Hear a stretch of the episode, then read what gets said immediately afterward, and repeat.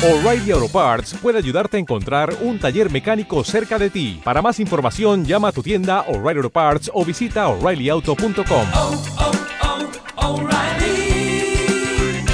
oh, Parts.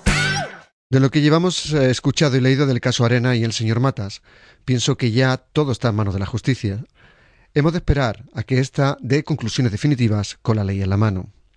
También pienso que esta historia no ha de servir para hundirnos la autoestima como pueblo, ahora que se ha descubierto el listado de presuntos engaños por parte de quien ostentó nuestra presidencia. Nada de esto tiene por qué hacernos dejar de creer en los gestores políticos. Entre ellos y ellas, los hay que trabajan y que lo hacen bien, sean de un partido u otro.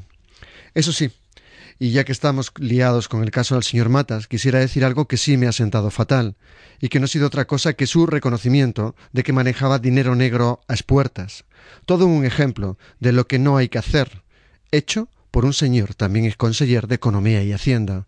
Muy fuerte.